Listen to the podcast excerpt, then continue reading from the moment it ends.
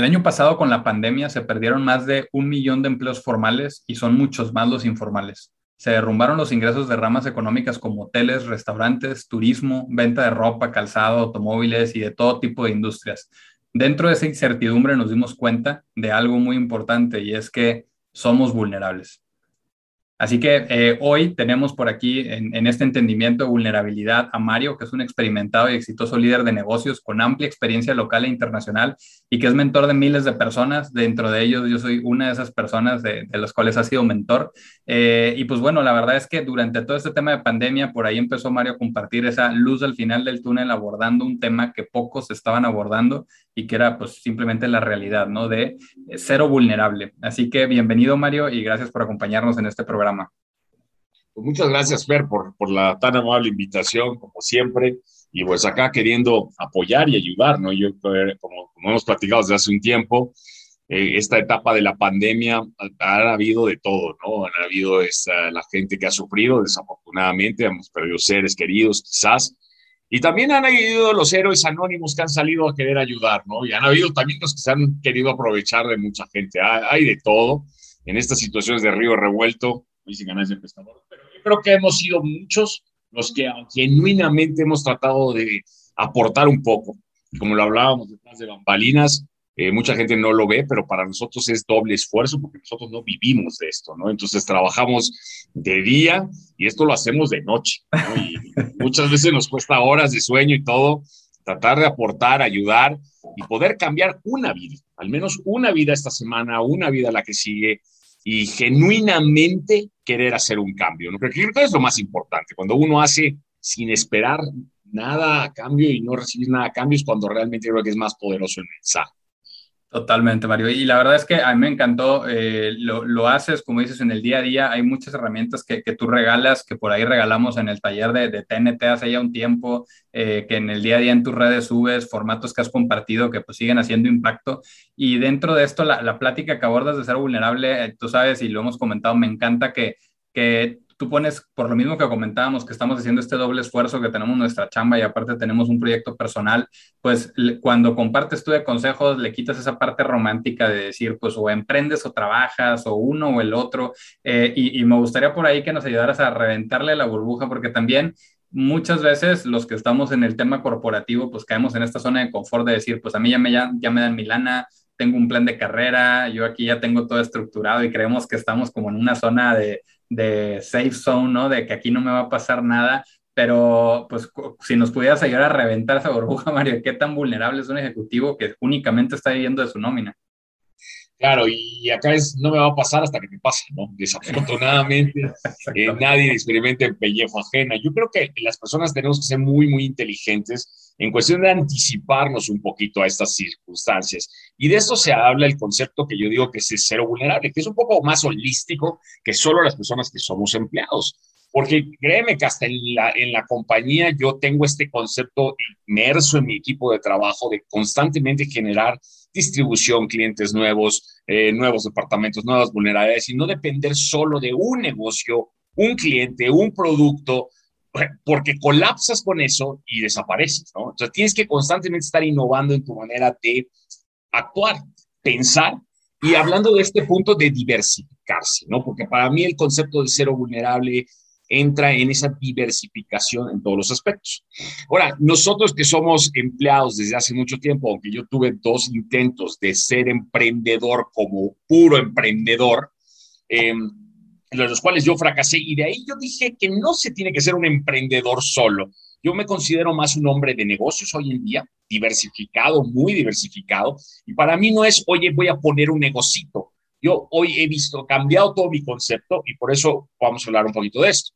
Fíjate que yo hago dos intentos, fracaso y, me dedico, para hacer rápido el, el cuento, yo a los veintitantos años decido que voy a ser un, un, empleado, porque ya, ya había intentado emprender y fracasé, como muchos, y nosotros somos las historias que nos contamos, Fer. Eh, entonces yo en esa época, a mis 27, 28 años, yo, yo vivo solo desde los 15, sin guía, pues yo me dije a mí mismo que no tenía el talento para ser emprendedor, ¿no? Ves como que ahorita salen muchos gurús y te dicen, güey, solo genéticamente tiene el 5%. Yo dije, güey, la neta es que yo a lo mejor soy medio bruto, o sea, no se me da. Ya hoy con muchos años arriba, eh, veo que no fue así, que, hay muchas cosas que uno aprende que no sabe. Eh, yo he, tratado de segmentar a los emprendedores. Al principio los llamo compañales, porque, pues, puta, todo, tienes todo que ganar y nada que perder cuando eres joven. Y esto es entre los 15 y los 19, ¿no? Vives en casa tus papás, no tienes broncas. Es una, es una zona safe de emprender y ahí lo que te falta es conocimientos, ¿no? Yo me acuerdo que uno de mis primeros emprendimientos fue vender queso y vendíamos queso en, cada, en todas las pizzerías de la zona. Pero cuando vino uno de los supermercados y me dijo, te quiero comprar, nosotros decidimos no venderle porque había que facturar. Y no sabíamos cómo facturar. Yo tenía 18, 19 años. Este, obviamente ya después vino la marca y se volvió poderosa. Y uno se va, a, esto lo vas viendo ya a la distancia, ¿no? Y, y, bueno, de ahí me dedico a ser empleado, como muchos en México, como muchos en México.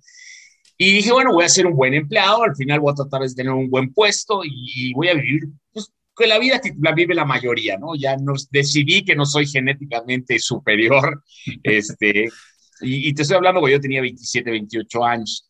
Mira, para mí parte de, de, de, mi viaje de, volver a ser vulnerable es que yo empecé a invertir en mí, ¿no? Eh, yo cuando decido eh, cuando eres emprendedor, quieres que te las sabes todas y empiezas a querer invertir en otras cosas y menos en ti, en conocimiento. Y en esa etapa, llamemos lo que yo ya tenía un sueldo o tenía un ingreso, yo decido invertir en mí otra vez. Y entonces entro a una maestría, entro a tomar cursos, empiezo a explorar cosas que yo no había tenido tiempo de hacerlo y me empiezo a preparar, ¿no? Empiezo a leer libros de bienes raíces, me topo con Roberto Kiyosaki, bueno, ya me había topado con él y empiezo a ver los otros, ya sabes, todos los libros morados de Roberto Kiyosaki, que pasé del padre rico, padre pobre y empiezo a leer todos los demás. Eh, y empecé a invertir muchísimo en mi tiempo. Y como era un tipo del área comercial, yo viajaba mucho y leía mucho. Y, y, hasta la fecha. Entonces, en todos los aviones, en esa época no había iPad, no había iPhone, no había ni más. Entonces, pues, yo leía, ¿no? Era de los que iba al aeropuerto en, el, en, la Ciudad de México y compraba yo mi libro cada vez que llegaba a mí, compraba uno o dos libros y me los llevaba en mi ruta, ¿no? Y, y bueno, empiezo a invertir en mí y, y, me vuelvo un empleado. Dije, bueno, ¿qué es lo que puedo hacer para no, no tener una dependencia y empecé a jugar un poquito a la bolsa, perdí dinero, poco, y después perdí mucho más por bruto, pero para hacerte el cuento corto, llega un momento en mi vida en que ya sabes que esas compañías como las nuestras que de repente dicen, oye, vamos a hacer una reestructura. Y dices, a ver, ¿cómo que una joven reestructura? Oye, pues vamos muy bien, ¿no?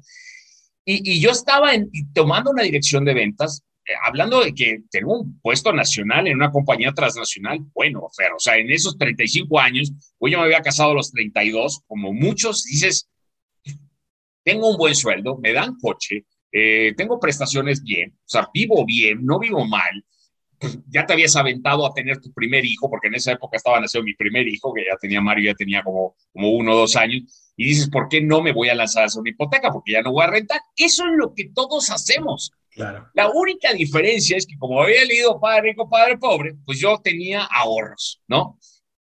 Ahorros y, era constante en mi, sistema de ahorro.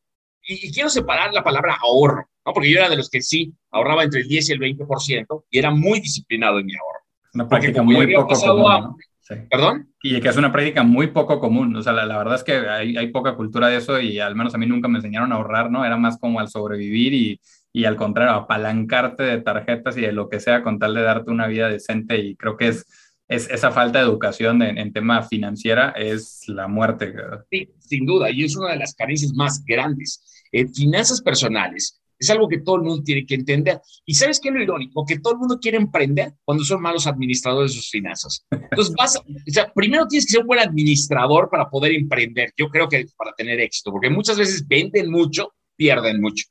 Este, y entonces, ¿qué me pasó, Fer? Que, bueno, de las pocas cosas que, ya sabes que yo soy de la idea que leo un libro y hay dos o tres cosas muy poderosas que para mí pongo en acción. O sea, porque hay mucha gente que lee 18 libros y no hace ni más. Exacto. Yo, yo, hay dos o tres cosas que Padre Rico, Padre Pobre me enseñó y una es esa parte del ahorro, inversión, yo la llamaba ahorro, y la otra es págate primero, ¿no? Que, que, llegaba a Milana y yo lo primero que hacía era separar lo que ya no iba a tocar y era muy disciplinado en eso. Como yo ya había pasado hambre y mucha, o sea, de, de, de, esa, de esa situación de 25 años de que no tenía dinero para ponerle al coche y de, comía sopa, ahorita que están de moda las maruchas, güey, era, era mi alimento de todos los días, o sea, era la poca o mucha, comía y si quería proteína le echaba un pedazo de jamón. Ese era mi alimento, ¿no? Así viví muchos años. Entonces, eh, que eso no era tan malo. Entonces, pues yo a mis treinta y tantos años, treinta y cinco, para ser más o menos exacto, casi treinta y seis, veo, me veo en esta situación y digo, oye, ¿cómo que reestructura? Entonces la compañía toma una. Y sí, fue una reestructura poderosa. Digamos que nos echamos al 20-30% de los empleados de la compañía. Y no importaba, Fer, si eras bueno o eras malo. Era un tema hasta de costo, ¿no? O sea, estabas caro, no aportabas, había un ratio puta, de vendedor por, por, por rentabilidad. Entonces, de repente llegan estas compañías consultoras enormes, que me voy a ahorrar el nombre, pero no creas que soy fan, y que dicen, estos son los KPIs que tienes que tener y tú eres ineficiente, ¿no? Entonces, te reestructuran por completo. Eh, yo teniendo uno quizás de mis mejores años en ventas, me llaman y me dicen, estás en riesgo. Dijo, ¿cómo estás en riesgo? Si yo soy, oye, vengo bien. Y, y, es como, yo lo, siempre lo comparo a veces con temas de la vida real, ¿no? Es como que estás en tu mejor momento, corres un maratón y te dicen, oye, flaco, ¿sabes qué? Tienes efisema, te puede dar efisema pulmonar y dices, oye, güey, no mames, acabo de correr un maratón, ¿no? Y, y es como que ese llamado de atención de la vida al cual sentí miedo, ¿no? Y, y la realidad es que es eso, te sientes miedo de qué pasaría si pierdo mi trabajo. Y, muchos no lo pensamos en el corto, estamos más inmersos viviendo nuestro presente y no pensando en nuestro futuro. Y, ha sido de las veces que, que, me dio pánico, me dio ansiedad, eh, porque dije, güey, tengo una hipoteca, acaba de nacer mi hijo, estoy en la Ciudad de México, tenía tres años de haberme venido de media, ¿y para qué me vine? Y entonces te empiezas a cuestionar todo. Eh, desafortunadamente, no me toca a mí me tocó desafortunadamente ser el brazo ejecutor de los despidos, que eso no está padre, ¿no? Porque me tocó dejar ir mucha gente que no había razón de fondo para decirle, oye, flaco, te vas por esto. No era desempeño, no era nada. Era... Y, y, pero como yo siempre en la vida, y mi, mi hijo me lo dice todo el tiempo, que yo es la frase que más repito, es que los errores y los golpes de la vida no es que no sirvan, sirven si no, o sea, sirven si aprendes de ellos. Si cometes el error más de dos o tres veces, ya no lo llames error, güey, llámalo decisión, porque ya estás decidiendo tú hacer. Y, y, entonces esto fue una etapa muy dura para mí, fue una etapa de reflexión. Yo, aunque em, aparentaba estar muy fuerte, emocionalmente estaba yo muy golpeado, ¿no? Porque entre lo que me vi muy cerca de, de, la situación personal, aparte de todo lo que vi de amigos míos que tuve que dejar ir, fue un golpe muy fuerte para mí. Eh, como líder, como, como papá, como, como, ser humano, como todo. Y ahí me di cuenta de lo vulnerables que estaba yo en mis finanzas. Y dije, ¿cómo? O sea, mañana pierdo. Y todo el mundo diciendo, ay, Mario, pero me dan te dan tu liquidación. Pero si corres números, dices, güey, mi liquidación me va a durar, que Un rato, pago algo, este, mientras agarro tracción, mientras busco trabajo, en un buen trabajo te lleva de tres a seis meses, si te va bien. Y y, ahí empecé a aprender la fórmula esta famosa de que tú eres tan rico, de que tú agarres tus gastos y lo divides entre tu capital de flujo. Y en los meses que te dé para vivir es lo rico que eres, ¿no? O sea, que, que dices, güey, si tú tienes, no sé, 100 mil pesos y, vives con mil, bueno, tienes para 100 meses. Pero puedes tener los mismos 100 mil y gastas 90, estás pelas, ¿no? Entonces es un problema entre la relación de que tienes poco dinero y tienes poco gasto, y tienes mucho gasto y más si no tienes otras fuentes de ingresos, porque nada más tienes lo que te genera el sueldo. Entonces ahí fue cuando yo me empecé a cuestionar y dije, bueno, ¿qué es lo que tengo que hacer para cambiar esta dinámica? ¿no? Como todo yo a veces tenemos escenarios es, ¿cómo le hago para no, para no estar ahí? ¿no? ¿Y qué es lo que yo tendría que tener?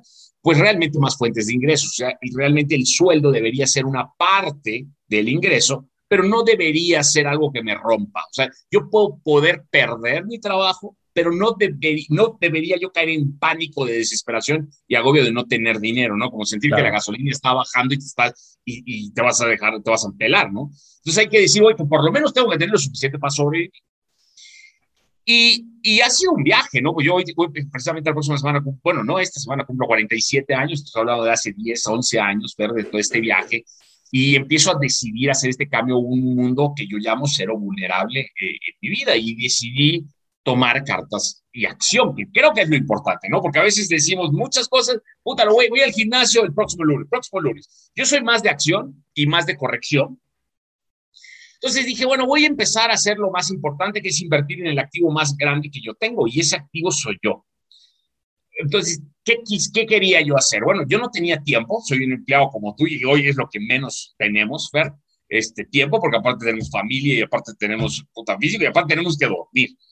Este, y dices, bueno, pero por lo menos tenía ahorros, ¿no? Que tenía ahorros, eh, dinero, tenía una deuda. Si empiezas a hacer como, ya sabes, tu foda o, tu análisis, dices, bueno, mis fortalezas, mis debilidades, decido que, que y analicé todo lo que había en, eh, por ahí tengo un video, pero analicé todas las opciones de inversión que hay, ¿no? Porque invertir, yo siempre he dicho que si con poca lana puedes invertir bien, pero necesitas tiempo, ¿no? Por ejemplo, compra y venta, yo compro algo y lo vendo y compro y vendo, pero eso me lleva tiempo, ¿no? Puedes hacer marketing de afiliados, tu inversión es poca, pero tienes que dedicarle tiempo. Entonces, mientras menos el dinero, más el tiempo mientras menos tiempo tengas, más lana necesitas para que te sea rentable. No sé, poner, poner un dinero a una inversión en un fondo fijo te va a dejar 6%.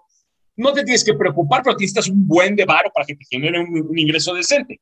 Y que por ahí también dabas el ejemplo, ¿no? De que, oye, ahorita le, metes esa lana y pues con simplemente con la inflación de este año ya se te fue la lana. O sea, no, no, que, que, a mí me gustaría que nos compartieras un poquito justo hacia dónde vas, ¿no? De, de, cuál es esa estrategia tuya para diversificar, porque al menos a mí y seguro a ti también te ha tocado, te empiezan a llegar estas ventanas de dinero fácil por todos lados, ¿no? De, es que métele ahorita, está este fondo, está este, esta moneda, eh, cripto, no sé qué cosa, que mañana, güey, tiene 5 mil pesos. Y entonces te, venden estas falsas esperanzas y al final esa poquita lana que te está quedando, pues si la avientas a un fondo de esos, pues da igual a que la dieras por fondo perdido, ¿no? O sea, creo que hay mucho ruido, falsa promesa. Pero eso ya no es inversión, se llama apuesta, ¿no? Y, y, y, por, eso, por eso yo decía que lo primero que tienes que hacer es invertir en ti, porque empiezas a conocer, ¿no? Y no es lo, a mí, yo invierto en acciones, pero yo, como decía, yo no apuesto en acciones. Hace poquito me cuestionaron, oye, Mario, ¿tú has apostado en esas acciones que suben y bajan?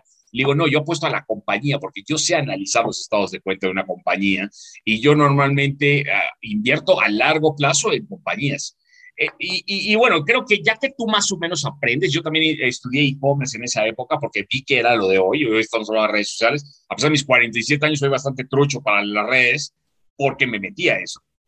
Y, y construyendo sobre tu punto, antes de llegar a eso, Fer, yo creo que hay una segunda etapa, ¿no? Inviertes en ti y dices, ¿en qué quiero, voy a poner negocios? Pueden poner bienes raíces, ¿no? Entonces te preparas a por lo menos saber algo de bienes raíces, ¿no? La gente empieza a salir y dice, oye, recomiéndame una acción, recomiéndame.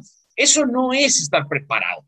Primero tú tienes que saber para que no te vean la cara de bruto. Incluso hoy estoy dando una plática de redes sociales porque voy en contra de lo que te dicen. Cuando no sabes de redes sociales, vas con una agencia y te cobran los ojos de, la, de una fortuna porque uno no sabe. Cuando tú sabes, por lo menos sabes lo que quieres, ¿no? Entonces hay que, yo diría que primero prepárense lo que ustedes les gustaría, ¿no? Donde ustedes se sientan cómodos. Hay un montón de opciones de inversión, desde mercado de afiliados, desde bienes raíces, desde bolsa, desde todo, bitcoins, todo lo que tú quieras también conócete un poquito, ¿no? O sea, yo soy un tipo conservador eh, arriesgado, pero termino siendo un tipo conservador, ¿no? Yo soy más de ganar un 25% que querer ganar un 80% rápido. Yo creo en las carreras de largo plazo y prefiero minimizar mis pérdidas, pero tampoco soy tan conservador que no hago nada y meto mi dinero a perfiles de Banamex. Entonces, creo que uno tiene que saber su nivel de riesgo y su nivel de compromiso. Ahora, Fer, no es lo mismo yo a mis 38 años con hijos a un chavo que tiene 19, 20 años que puede invertir en Bitcoin si quiere y puede arriesgar todo. ¿eh? Cada quien, ¿no? Yo, yo hice muchas estupideces de joven porque, lo, porque tenía menos que perder. Pero yo creo que lo que rápido se hace, rápido se pierde. Pero esa es mi manera de ver, ¿no? Entonces, como dices, es a mayor riesgo también es, es, o sea, sí, mayor riesgo, mayor ganancia, pero también lo puedes perder todo. Entonces, es, eh, como dices, y es conocerte tú, que si tienes estómago para eso, o si tienes un respaldo y dices, oye, pues estoy en casa de mis papás, no pasa de que este fin no salga, dale, ¿no?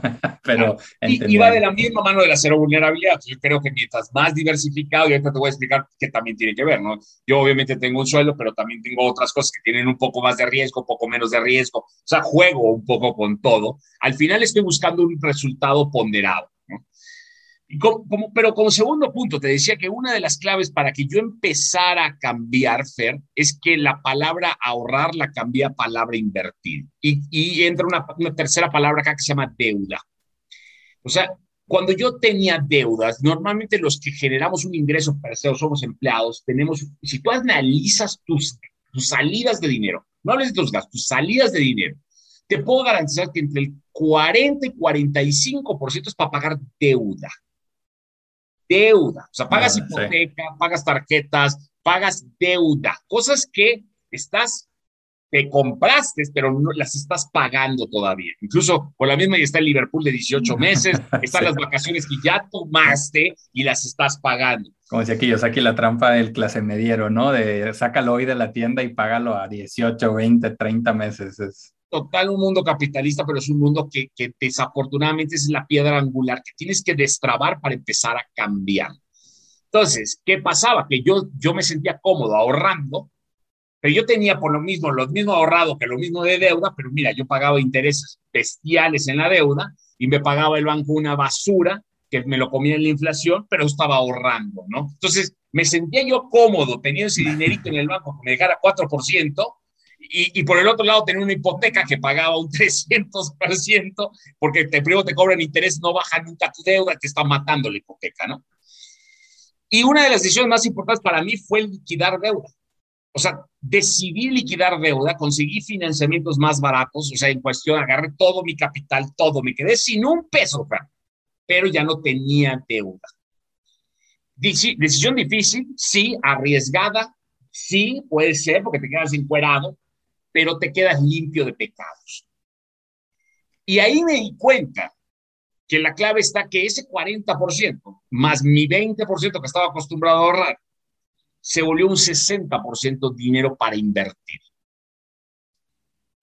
Pero ya era, eh, la trampa está en que no agarres y lo metas a tu gasto otra vez y vuelvas a salir, limpias tu tarjeta de crédito y vuelvas a comprar tu tarjeta. Es la clave está ahí, o sea. Es una trampa muy, muy, muy cabrona porque ahorita también es, lo primero que te ofrecen los bancos, digo, lo digo por experiencia propia, no te hablan y te dicen, mira, yo te presto esto para que mates la tarjeta y ya no le pagas a la tarjeta, sí, pero te abría una carpeta nueva y eso después de dos o tres traes tres créditos personales antes de, de, en la promesa de que matabas la tarjeta, pero lo sigues inflando ahí hay que tomar decisiones difíciles, recortar gastos, bajar tu nivel de vida. O sea, tienes que tomar una, una serie de decisiones difíciles apretarse el cinturón un periodo de tiempo para poder salir de esa trampa, porque estás metido en la trampa. Es como yo, yo era fumador y entonces el cigarro era lo mismo. Cada vez vas fumando más. Tienes que salir de esa dinámica de, de, un año, dos años no tomar vacaciones. A lo mejor si tenías Netflix en todas las teles, pues cancélalos y empieza a ver YouTube. O sea, a lo mejor vas a tener que tomar decisiones difíciles, pero necesarias, porque rompes la inercia de la deuda y entonces cambias de tener deuda a, tener, eh, pasar dinero para tener inversión. No agarrar ese dinero y caer otra vez en la trampa de... Obviamente tienes un sueldo. Eso es una gran ventaja. Y acá es cuando yo digo que uno construye puentes y no, no, no quema barcos porque no es lo mismo. Todo el mundo dice, voy a emprender, renuncio a mi trabajo, güey, ¿de qué vas a vivir? Sí, eso de quemar, quemar los, los, botes, la verdad es que es una pésima recomendación, eh, más en estos tiempos. Y yo personalmente, digo, tú sabes la experiencia que tuve en Estados Unidos, ¿no? Literalmente yo quemé los botes, vendí mi carro y todo, y dije, puta, como he esperado, he perdido tres meses a ver si jalaba o no lo otro, ¿no? Pero yo ya, ya había quemado todo, había quemado todo, ya, ya ahora era regresar, pero regresar perdiendo lana, ¿no? Entonces, eh, es eso, y que creo que es algo que es muy romántico y lo ves en todos los videos de emprendedores, ¿no? Y los verdaderos emprendedores queman los barcos, pero, pero más allá de eso, no, no es una, una estrategia, como bien dices, pues que, que haga sentido, ¿no? Mete presiones innecesarias. Ahí cae en, el romanticismo eh, positivo, como lo llama Rusarín, eh, que es, es que yo estoy en contra de eso. Yo estoy en contra de que a la gente le tienes que decir la neta de la situación, no caer. Ellos lo que buscan es que tú tomes la decisión y que, claro, que se tiren sin paracaídas, güey, no manches. O sea, obvio, forzas a que la gente tome acción porque es muy temerosa. Por ese lado está, estoy, estoy del lado apoyo, pero por el otro lado no creo porque no les dicen la neta. O sea, tú para que puedas vivir de un negocio tienen que pasar dos años, pero si bien te va, si bien te va, ¿sí? Eh, y tienes que reinvertir, porque eso es como los niños, los tienes que ir metiendo, metiendo, metiendo. Entonces, no hay nada mejor que hacerlo a la par. Yo lo llamo ingreso paralelo, ¿no? Y por el otro lado, tampoco estoy de acuerdo con el mensaje de Rosalín de que dice, no, si estás jodido, estás jodido, te quedaste jodido y nunca vas a hacer nada, ¿no? Entonces, como todos estamos jodidos, ya no vamos a hacer nada. Tampoco creo en eso. Yo creo que hay un punto intermedio entre la gente que planea y pensamos bien lo que queremos y que todo se puede Y claro, a mí no me interesa, y yo siempre lo he dicho, ¿eh? a mí no me interesa ser más rico, no me interesa tener un, ni coche tengo, pero lo que sí te puedo decir es que estoy arriba del 85% de la población, ¿no? Y, y, con eso me doy por muy bien servido. Claro. Así de sencillo, ¿no? porque uno vive, trata de vivir como feliz, con tiempo, con dignidad, con salud, y no, a lo mejor no querer ese apantallar, ¿para qué? Pues eso ya son burradas, eso ya es un tema educacional, yo creo que no, no es mi estilo. Entonces, ya que tienes eso, Fer, empiezas a, escoger en qué vas a invertir. Y acá es donde viene el tema de diversificarte. Yo como empecé, siendo, y todos empezamos con miedo, ¿no? Empecé a jugármela a, si llamarlo jugarlo, porque empecé a entender cómo invertir a largo plazo en bienes raíces. Yo empecé a conocer la palabra apalancamiento financiero, que es la palabra de deuda buena, que a, lo mejor eh, este, nos, Valerie nos puede enseñar más de esto, pero hay deuda buena. Pero la deuda buena es cuando tú utilices el dinero de otros para que te dé rendimiento y se pague solo, ¿no? Y yo no tenga que descapitalizar. Y empecé a, conocer lo que es una preventa, empezar a pagar una preventa. Entonces ese dinero que me sobraba, empecé a comprar preventas y empecé, empecé a, por ese lado a explorar el negocio de bienes raíces, que era un negocio que todo el mundo te va a decir, es con que arrancar, ¿no? O sea, al final es lo que menos miedo te da, es lo que tú te estás haciendo un patrimonio. Y el éxito estaba que como yo ya no pagaba mi hipoteca personal, yo ya esto que estaba invirtiendo, esta, esta letra que estaba yo pagando, era una letra para una cosa que se iba a pagar sola. Entonces, cuando compras una propiedad de un millón, dos millones, lo que sea, y tú vas pagando la preventa, cuando te lo entregan, se vale más, etcétera, ¿no? Y de ahí tú asegúrate de, obviamente tienes que estudiar, tienes que estudiar dónde comprar la propiedad, cuáles son las vías de, comunicación, cuál es la zona de alta plusvalía, etcétera, para que no compres un tronco. Y, y busques que la renta, haces un estudio de las rentas alrededor, pague la letra. Entonces tú con una inversión y con un crédito hipotecario puedes apalancarte financieramente para que la propiedad se vaya pagando sola. Y de ahí te vas haciendo y poco a poco y vas entrando y le vas perdiendo miedo y después ahí vas comprando terrenos. Y no, pero la primera paso para mí siempre es bien raíz. Es aburrido, sí, es lento, sí, y es muy a largo plazo.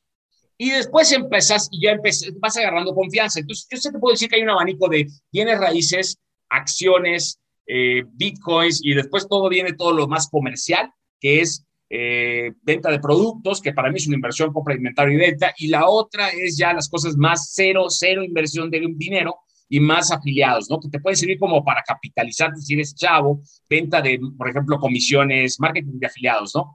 Vendes claro. cursos, etcétera. Eso es tiempo, lo vendes y de ahí lo inviertes en algo que tenga más, más productividad. Al final lo que uno tiene, venta de libros, o sea, pues, hay mil 280 mil maneras de invertir. Muchos dicen, oye, ¿en qué invertir? Esta más es como el vino. O sea, trata de invertir en lo que tú te sientas cómodo por tu nivel, pero lo que sí tienes que empezar es a diversificarte. O sea, ya que tienes unas cosas propiedades, tienes que tener un poco del otro. Yo estoy en la etapa ahorita de construir negocios más de flujo, ¿no? O sea, ya, ya es más, más que me rote el dinero y por lo menos en mi caso mi estrategia es mi marca personal para que de ahí yo pueda vender una variedad de productos alrededor de eso. No cursos porque odio eso pero es más, es más por allá, pero para que ya sean negocios de mayor flujo, porque una propiedad la puedes tener hipotecada 10, 15 años y no te va a rendir, es a largo plazo. Acciones, a pesar de que mucha gente te va a decir que el trading, eh, yo no soy fan del trading porque vives con el Jesús en la boca, o sea, yo soy más de comprar una buena acción y dejarla ahí un largo plazo. Entonces, esas son para mí más a largo plazo y tengo algunas más a corto plazo que son las que ando construyendo en estos días. ¿Qué pasa? Que al final hoy, pues estoy tan diversificado, no te voy a decir que tengo mucho, porque hay muchas fuentes de ingresos y a lo mejor hay unas fuentes de ingresos pequeñas, pero son muchas fuentes de ingresos. Y cuando llega, si llegas a venir la situación en que me digan a dar las gracias, pues quieras o no, pues por lo menos no me ahogo porque tengo dos flotis, o sea, no tendré yo tanque de buzo, pero tengo flotis. Y he aprendido que uno toma mejores decisiones cuando tiene flotis para futuro. Si no llegase a pasar, pues yo sigo trabajando. Aparte, amo mi trabajo, adoro lo que hago y, y, y sigo manteniendo una idea también de presupuesto de control de gastos. O sea, eh, la gente que quiere vivir en el corto plazo, me criticarán o no, yo soy más de la visión a mediano largo plazo. Y a lo mejor, yo, yo hace poco lo platicaba yo con mi mamá, me decía, oye, es que yo veo que tú trabajas muchísimo y tu papá te antes estaba jugando tenis. Y le digo, bueno, por eso mi papá ya no tiene lo que tenía y, y así es sencillo, ¿no? O sea, sí. a veces cada quien eh, vive, de, vive sus, sus destinos. No te que de eso caemos en el error que cuando mejor nos va es cuando más nos, nos, nos, nos ¿no? Sí, sí, claro, has escuchado mi frase que pongo muchas veces y me encanta ponerla, que es cuando estés cómodo, incomódate y no te acomodes, ¿no? Porque muchos realmente estamos cómodos y entonces empezamos a comprar la cosita y empezamos el cochecito y de, no, no, no, no, vuelve a incomodar, no te acomodes, incomódate. Y ahí es donde le das la vuelta, porque me gustaría retomar, es algo que también decía en, en, su libro Kiyosaki, porque yo también la verdad que soy, soy, muy fan, porque muchas cosas pues siguen vigentes al día de hoy, ¿no? De, de que, muchas veces uno trata de, vivir esa vida y dices, me la llevo ahorita cuando no me toca, me compro ese carro cuando no me toca y estoy viendo a ver si alcanzo a pagar la mensualidad en vez de pensar en qué puedo hacer que me dé ese flujo. Y ese simple cambio de chip es, bien distinto y, y, me gustaría recapitular un poquito, Mario, antes de, de que sigamos avanzando, porque bien nos decías, no importa que seas un alto profesional, alto desempeño, lo que te digan y lo que te adornen en tu trabajo, todos estamos expuestos a que el día de mañana, incluso por una decisión económica como te tocó, vas para afuera. ¿eh? Así seas el mejor, el super talento. Y ese periodo de seis, siete meses, eh, digo, ahora sí que censando un poquito, muy poquitos tenemos, incluso yo no tengo todavía para decir, pues me aviento siete meses pensando, ¿no? La verdad, ¿por qué? Porque te preparas, te preparas para lo mejor y, cuando llega lo peor, ahí, ahí quedaste, ¿no? Y cuando hablabas del tema de diversificar, es muy cierto, o sea, ¿cuándo puedes empezar desde hoy? Eh, me, encanta como lo planteas, o sea, no hay un santo grial que es, este es el único camino para la inversión, no, eh, busca qué te sirve y, hay muchísimo, ¿no? Y, y, me gustó mucho, Mario, que no nos dices, váyanse por bienes raíces, no, nos dices, oye, yo le hice así, pero ahorita está el A, el B, el C, y tú, tú decides dónde, pero que te sientas cómodo porque también le tienes que estudiar, ¿no? Eh, lo, lo, vivimos tú y yo en temas de redes sociales, ¿no? Hay, hay quien creen que compiten contra un canal de otra persona, pero esa persona detrás tiene un equipo de trabajo que le está moviendo a todo. Entonces, donde te vas a meter, te tienes que meter bien porque a medias igual y así sea la mejor acción, la mejor empresa, no, no lo sacas y, se trata de eso, diversificar. Me, me, encantó como lo pusiste, para que tengas esos flotis, ¿no? Porque a mí me tocó casos de cuando estaba en, en una empresa anterior de una persona que salió y como no tenía nada, pues lo primero que hizo fue agarró toda su lana, se compró una tortillería y dijo, ahora voy a hacer un negocio de tortillas. Pero fue meramente guiado por el impulso de, voy a poner un negocio para que de ahí viva sin tener la más mínima idea de si había mercados, si iba a jalar, si lo puso en la colonia. Sí, alguien le dijo que las tortillerías eran buenas o que las taquerías venden un chingo y pues pongo taquería, ¿no? Pero, pero esas son las decisiones de impulso y que aún, como dices, si no te corre nunca y tú llegas a jubilarte, el jubilarte va a hacer bajar la, la calidad de vida porque la pensión que te van a dar no te va a dar para, para la vida que tienes ganando 200, 300 al mes. Entonces, pero como que no visualizamos más allá. Y si vas a poner la tortillería, te aseguro que es mejor ponerla mientras tienes un trabajo, aunque tengas que trabajar en la noche, porque todas las curvas de error y todo eso, que a lo mejor no jalo y lo ajustas, pues no es lo mismo eh, jugar sin tener que vivir de ese negocio, ¿no? Y, y, y, bueno, eso es muy importante, porque mucha gente miren, si van a emprender, yo, yo soy pro emprendedor y, y, cada quien ve el emprendimiento de diferente manera. Yo no soy emprendedor de que yo hago porque no tengo tiempo, pero yo soy emprendedor que tengo, soy dueño de compañías, que mucha gente no lo sabe, pero yo soy socio. O sea, yo invierto, yo soy Shark ¿no? Yo, soy, yo eso hago mucho, pero yo, yo no busco el negocio, yo busco a la persona. Entonces, ahorita, ahorita por ejemplo, estoy, estoy, estamos, estoy cerrando una negociación de una nueva academia de una potencializadora de negocios que la estamos creando, que, que, yo creo que es lo que es el futuro, ¿no? Ya no son agencias de digital, eso están muertas y se van a morir. Yo creo que el mundo hoy es más una potencializadora de negocio en el cual yo con tu poco recurso, con tu manejo de redes sociales, te puedo hacer que potencialices tu negocio, obviamente con, con mi poco conocimiento, que viene con teoría de mentorías, o sea, viene mucho más que solo dos posts de Instagram, ¿no? Entonces, pero yo no, fíjate, Fer, que yo no voy a estar operando la compañía, hay una persona que es socio mío y que va, él es la cabeza. Yo soy literalmente el mentor y literalmente entro como parte de un producto, pero, pero no soy, y, y pongo capital, obviamente. Y, y, otra cosa que también me vale la pena mencionar es cuando vayan entrando, vayan viendo qué otras cosas hay, ¿no? Por ejemplo, viene raíces, todo el mundo cree que es comprar una casa y no es así. Existen demasiadas opciones. Miren, yo he ido evolucionando en el tiempo, eh, tanto así que hoy estoy hablando de con fideicomisos, que, que vas aprendiendo que hay cosas más rentables y que no necesitas comprar, ¿no? Entonces el fideicomiso es un momento, es un modelo que a mí me gusta, incluso estoy pensando en abrir uno que es tipo una fibra, eh, que, que, tú mira, eh, ahorita yo, sabes que yo soy del sureste, entonces, por ejemplo, tú compras una, una, una hectárea, no quiero comprar una hectárea de terreno en Tulum. Güey, yo solo, pues no, pues soy un pobre idiota, ¿no? No voy a tener la lana. Entonces, lo que hacemos es que juntamos un monto de dinero, se crea un fideicomiso que es una figura jurídica muy segura, nos hacemos de la propiedad entre 10, 20 personas, te imaginas de 10, 20 godines que tenemos 600 mil varos, este, en una figura y, gente de confianza, porque obviamente esto es muy, eh, esta fibra que quiero armar es, es, poderosa, pero, pero, no, pero no, no es así pública, o por lo menos no la voy a hacer tan pública. Y lo que hacemos es compramos la, la esa, la loteamos, la todo y la pones a la venta y ganas de 30, un 40, un 50% en uno, un año y medio.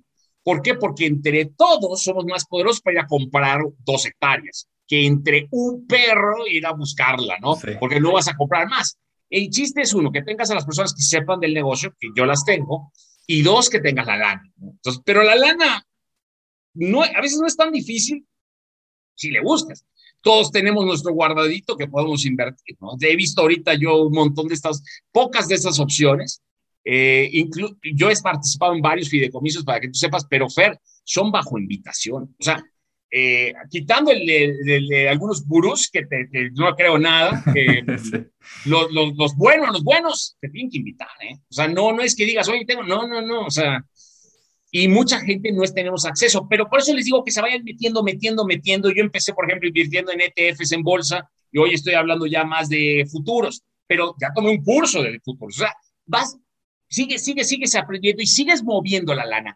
Nunca compren, yo por ahí en una de mis conferencias digo, todo, todo se reinvierte, todo se reinvierte, todo se reinvierte. Es como que se va multiplicando el, el, el, el dinero.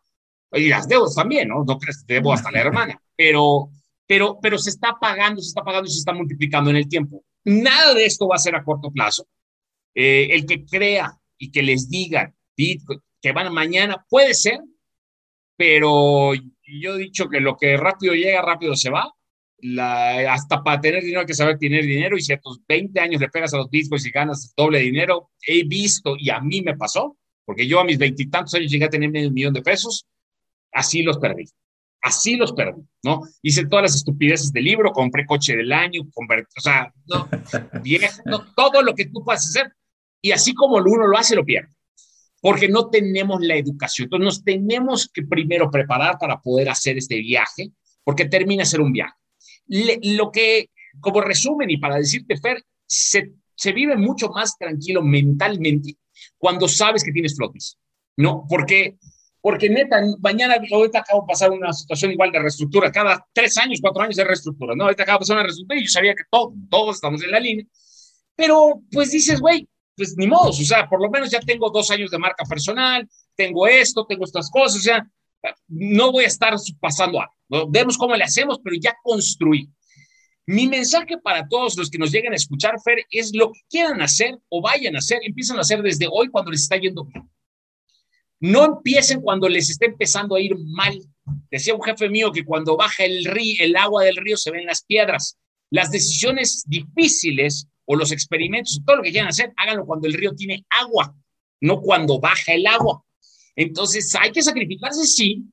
Tú y yo, yo tengo que dos años trabajando acá, marchas forzadas, día, noche, grabo podcast los viernes igual, o sea, flaco, es lo que hay. O sea, ahorita tengo fuerza, energía, que no la voy a tener mañana.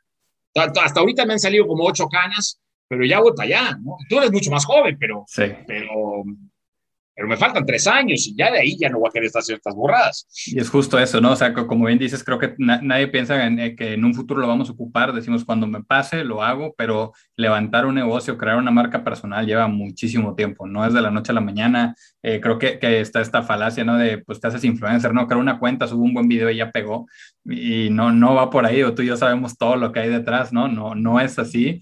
Y ahora el tema ni siquiera es que lo logres, el tema es mantenerlo y hemos visto muchos que así como llegaron igual se fueron, ¿no? Entonces...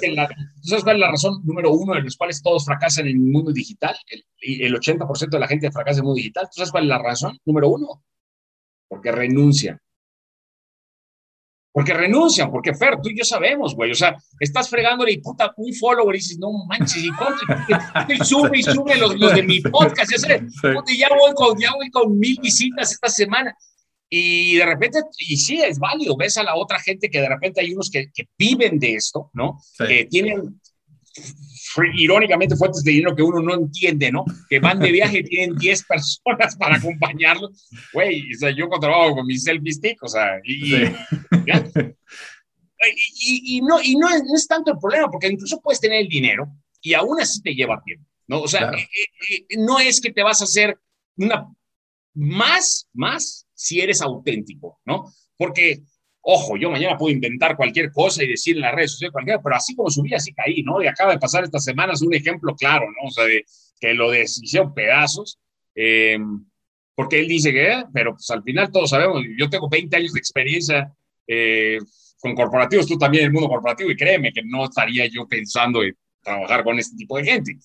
Pero pues ellos hacen mucha lana, güey. O sea, tú sabes cuánto invierten, ¿no? Se habla que hablan un millón de pesos, una cosa así equipos, gente. Invertidos, sí, invertidos para ganar esos retornos. No, definitivamente, Mario. Y, y algo que, que, me gustaría también aclararle a muchos es eh, lo, mencionabas al inicio, ¿no? Es invertir en ti mismo, o sea, tienes que invertirle. Eh, muchas veces lo ven y dicen, no, pues yo no tengo dinero. Y dices, güey, no tienes dinero para un libro de 400 pesos, güey, o sea, para un webinar, para un curso, que muchas cosas están gratuitas, otras, híjole, una sesión de mentoría como las que, las que he tenido yo contigo, te aportan muchísimo más que estarte aventando 100 videos de YouTube, ¿no? Y, y a veces es, es, eso, es invertir en nosotros, pero algo que también me quedo es el, aprender a hacer equipo, ¿no? Porque tú, tú sabes, y yo cuando empecé contigo, pues yo quería hacer todo, ¿no? Yo me sentía Superman y, no, yo edito, yo publico, yo corto, yo hago, yo pego, y pues me decía, sí, pero se te va todo el día ahí y, y dónde está el, el punch. Y, también se trata de disfrutar eso que haces, ¿no? Que, que creo que esa es la parte clave, ¿no? Y después viene el burnout y todo se quema, ¿no? Y eso ya, entonces, y llegamos al mismo tema, renuncias porque terminas con la lengua de fuera. Totalmente, Mario. Y bueno, de verdad que, que sé que nosotros podemos seguir por horas, lo, hemos hecho antes, pero me, me gustaría justo ahorita que nos compartieras dónde la gente puede conectar contigo, porque de verdad creo que en redes, todo lo que tienes ahí en, en, tu, en tus ligas, en tu Linktree. Eh, de verdad hay, hay, muchísimo contenido ahí que te pueden cobrar en muchísima lana afuera, que tú lo pones ahí disponible para todos y me gustaría que nos digas dónde pueden encontrar ese, ese contenido, ¿no? Pues, básicamente estoy en todas las redes sociales, eh, dándole Mario Elser. Es depende del contenido que vayan buscando, yo lo estoy direccionando. Eh, digamos que, por ejemplo, en, en tengo dos libros que lo pueden, los pueden encontrar a la venta en Amazon, están en mi Linktree. Uno es un bestseller que, que es, es, colaborativo y el otro que es, es, mío, que es más de cómo vender eh, hoy en el mundo actual 60 minutos a un cliente. Y tú y yo sabemos lo complejo que es presentarle a los grandes retailers, ¿no? Y, y, es como una guía práctica de cómo, cómo hacerlo. Ese es por un lado. Por el otro lado tengo el podcast que estoy liberando capítulos uno o dos a la semana, que muchas veces estoy dando consejos muy detrás del liderazgo. Se llama ¿Cómo lo haría un director? Eh, eh, tratar de... Yo, yo me estoy concentrado mucho en hablar de liderazgo y, y, hombre, y de negocios en general, de business, que es planeación estratégica, todo eso que creo que si el emprendedor, es poquito lo pensaba, si el emprendedor deja de pensar en ser emprendedor y pensar más en ser un hombre de negocios, que es una combinación entre un líder y un poco más de estructura, eh, va, va, a ser mucho más exitoso. Entonces, eso es lo que yo estoy tratando de fomentar, que no sean emprendedores. La neta es que eso, eso desde solo pensarlo, todo el mundo dice, Ay, yo ser emprendedor y se ve vendiendo él solo. Eh, los negocios son en equipo. O sea, si tú quieres tener resultados importantes, eh, tienes que hacerlo entre varios. Así como yo te digo que me asocio y veo, oye, es, yo soy un hombre de negocios, yo no soy un emprendedor. Es más, soy lo que menos soy. Eh, pero todos podemos serlo. Y entonces eso es lo que hago un poco en mi podcast. Por el otro lado, en Instagram y en, y en Facebook y en ahí me ponen. Y en TikTok, si se quieren divertirse un poco más este, alivianado ahí, eh, y doy un poco más mensajes constantes. Aunque ahorita sí he estado ausente, estas dos semanas lo platicaba contigo, he estado en planeación. Pues yo también trabajo y pues cuando se trata de priorizar, pues le doy prioridad a la chichi, que es lo de lo que vivo. Y, y me o sea, pero, y lo otro que quiero recalcar es, muchas veces podemos ayudar a más gente de lo que uno cree, porque, pero no lo hacemos porque no lo piden. Fer, la última vez que estuve acá yo ofrecí mentorías, nadie las tomó, nadie lo mencionó, creo que lo tomas fuiste tú, y después dos o tres. Y he ayudado a muchísima gente. ¿Y sabes a cuál es la gente que ayudo? A las que me piden ayuda. O sea, eh, eh, es tan estúpido porque mucha gente no lo hace porque le da miedo y me mandan, oye, no sé cuándo me vas a contestar, pues les contesto inmediatamente. O sea, a muchos les contesto rápido. No tengo mucho tiempo y a veces no, o sea, es algo que no es el recurso que más me sobre, pero ojo, no, te cobro y por el te puedo dar un consejo. Hace poco le di un consejo a alguien de tener un tema comercial y dijo, ¿cómo lo encargo con mi cliente? En un Instagram, o sea, en un mensaje de Instagram, le contesté rápido a hacerlo y me mandó en la tarde y me dijo, me fue súper bien. Es ese tipo de cosas. Totalmente. Increíble lo que te pueden decir que sí, sí te, te, atreves a preguntar. Y muchas veces es insistir, ¿no? Creo que hay quien dice, es que ya le mandé un correo, digo yo, de verdad. ¿No te pasaba tiene el jale que te mandan 80 correos y no los ves? Te tienen que marcar y decir, bueno, no lo has visto. Insiste. Y de verdad que, digo, creo que todas las, las colaboraciones. Yo manejo dos celulares, dos agendas, puta, cuatro cuentas de correo, dos WhatsApps, o sea y tú eres un tipo bien ordenado que todo lo lleva en agenda. Hay quien no y que a lo mejor un mes después va a ver tu correo. Pero bueno, el punto se trata de eso, ¿no? Eh, de verdad, Mario, yo te agradezco un chorro el tiempo, consejos muy prácticos los que nos das. Eh, y creo que yo personalmente me llevo, me llevo mucho. Eh, de verdad que, que, agradecerte mucho el espacio e invitar a todos a que de verdad vayan a tus redes, que se den un clavado en el contenido, es de altísimo valor. Y, y, pues de nuevo invitar a todos aquellos que se sentían a lo mejor menos porque, híjole, es que yo no soy emprendedor, entonces me quedo acá de Godín. La verdad es que se pueden ir haciendo las dos cosas, ¿no?